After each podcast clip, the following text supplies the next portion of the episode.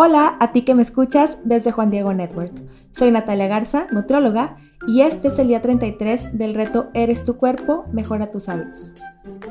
De vez en cuando nos gusta salir a comer a algún restaurante o establecimiento de comida. Lo más recomendado es procurar comer la mayoría de las veces comida hecha en casa. Esa es la primera recomendación para cuidar las porciones, tipos de ingredientes, balance, etcétera, ¿no? Si estás en un plan de alimentación, lo mejor es preguntarle a tu nutróloga cómo puedes elegir algún platillo en restaurante de acuerdo con tu plan de alimentación, porque por lo regular, comer en restaurante sí puede llegar a pausar el proceso de pérdida de peso. Por más saludable que se vea el platillo, a veces pensamos que es muy bajo en calorías y que no va a afectarnos, pero sí puede llegar a afectarnos, porque aunque se vea muy bajo en calorías, como por ejemplo una ensalada, quizás tiene más nutrimentos críticos y no nos estemos dando cuenta. Hoy quiero sugerirte algunas consideraciones al acudir a restaurantes o establecimientos de comida. Uno es que trates de incluir alguna colación saludable o snack que sea saludable un poquito antes de ir al restaurante o establecimiento de comida para evitar llegar con mucha hambre. Además de darnos un poquito más de saciedad, esto puede ayudar a nivelar nuestros niveles de glucosa en sangre. Entonces, esto pues va a hacer que evitemos los atracones. Eso nos puede ayudar a evitar los atracones. Algunas veces también ponen un poquito de pan o de chips o aderezos al centro para cuando estamos esperando que llegue el platillo, ¿no? Pero cuando tenemos mucha hambre quizás podemos exceder de esto que ponen al centro y también cuenta. A veces no estamos conscientes de estas calorías extras, de este sodio extra y grasa extra, ¿no? Entonces también hay que estar consciente. El segundo consejo es elegir porciones más pequeñas. En ocasiones ofrecen distintos tamaños de porciones en los platillos. A veces la pequeña diferencia de precio entre una porción moderada a una porción más grande puede llegar a convencernos, como que se nos hace muy tentador esa pequeña diferencia de precio y decimos, bueno, pues voy a obtener más alimento por poquito más de, dinero, entonces lo, lo consumimos, pero a veces llegamos a comer más de la cantidad de lo que necesitamos. El tercer consejo es elegir guarniciones más saludables. Revisa si ofrecen vegetales a la parrilla o quizás alguna ensalada a la que tú puedas aderezar con aceite de oliva o, ponerle aderezo, pero cuidando la cantidad que tú se la puedas poner, porque también esto puede ayudarte a que te sacies más con alimentos que te van a aportar más vitaminas, minerales, más fibra y que a lo mejor sean un poquito más bajos en, calorías que otro tipo de opciones en el menú y cuando elijas algún, algún platillo principal que, que tenga más calorías, pues ya puedas comerlo con más moderación.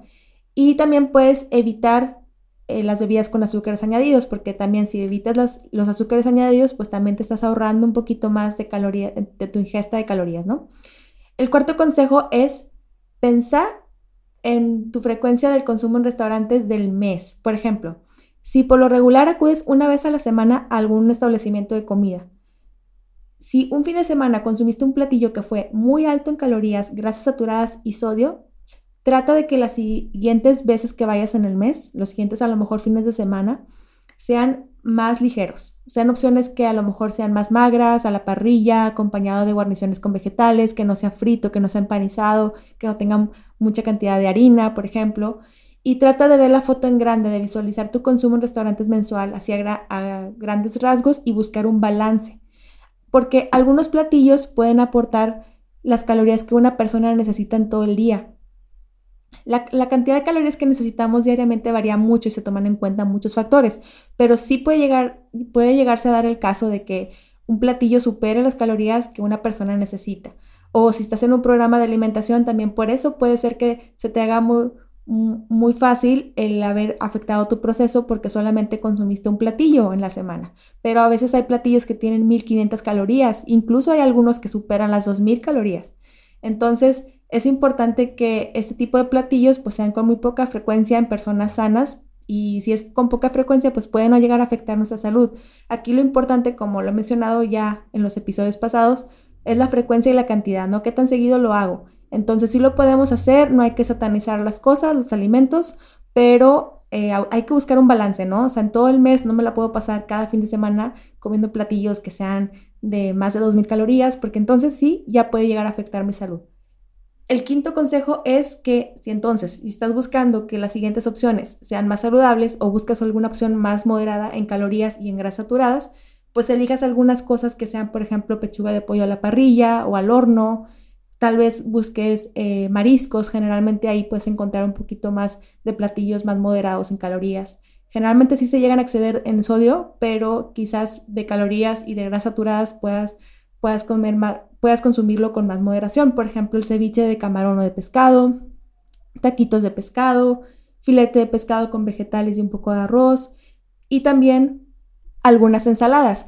Aunque a veces las ensaladas pueden ser engañosas, porque nos damos a veces con la idea de que porque ya tiene lechuga, ya estoy comiendo bien saludable. Y aquí lo, lo, importante es hacer este ejercicio de visualizar esa ensalada que está toda mezclada, como si le separo todos los ingredientes, qué es lo que me estoy comiendo, porque a veces me estoy comiendo eh, pues una pechuga de pollo empanizada que fue sumergida en aceite, mucho queso cheddar o parmesano, muchos crutones, mucho aderezo, y está bien. Si lo que quiero es consumir una vez este antojo y estoy en ese 15% de la semana y no es tan seguido, adelante, ¿verdad? Pero a veces pensamos que esta ensalada es más saludable que una hamburguesa con papas y a veces eh, eh, si ya depende, si vamos sumándole ingredientes que son muy altos en, grasas saturadas, en azúcares, pero añadidos también y, también altos en calorías, pues ya se puede, ya puede ser un platillo muy similar al de comida rápida, ¿no? Entonces, solamente estar conscientes y no irnos con la idea de que puede llegar a ser más saludable. Sí se puede, sí podemos elegir una buena ensalada, pero hay que elegirlo correctamente con las características, por ejemplo, de que sea